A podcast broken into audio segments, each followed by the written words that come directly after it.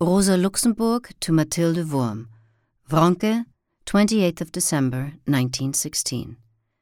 My dearest Tilde, I want to answer your Christmas letter immediately, while the rage it stirred up in me is still fresh. Yes, your letter made me wild with anger because every line in it, brief as it is, shows how very much you once again are under the spell of your milieu. You suppose, in your melancholy way, that you are all not daring enough for my taste. Not enough is good. You, none of you, dare even to walk. You creep.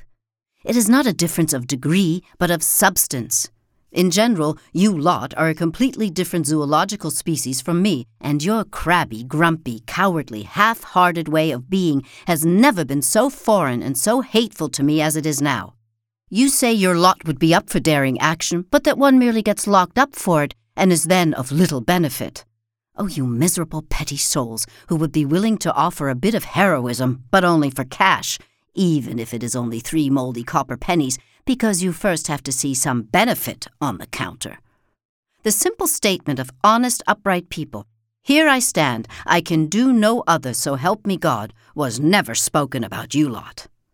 It is lucky that world history up to now was not made by people like you, because otherwise we would have had no Reformation and would probably still be stuck with the Ancien Regime.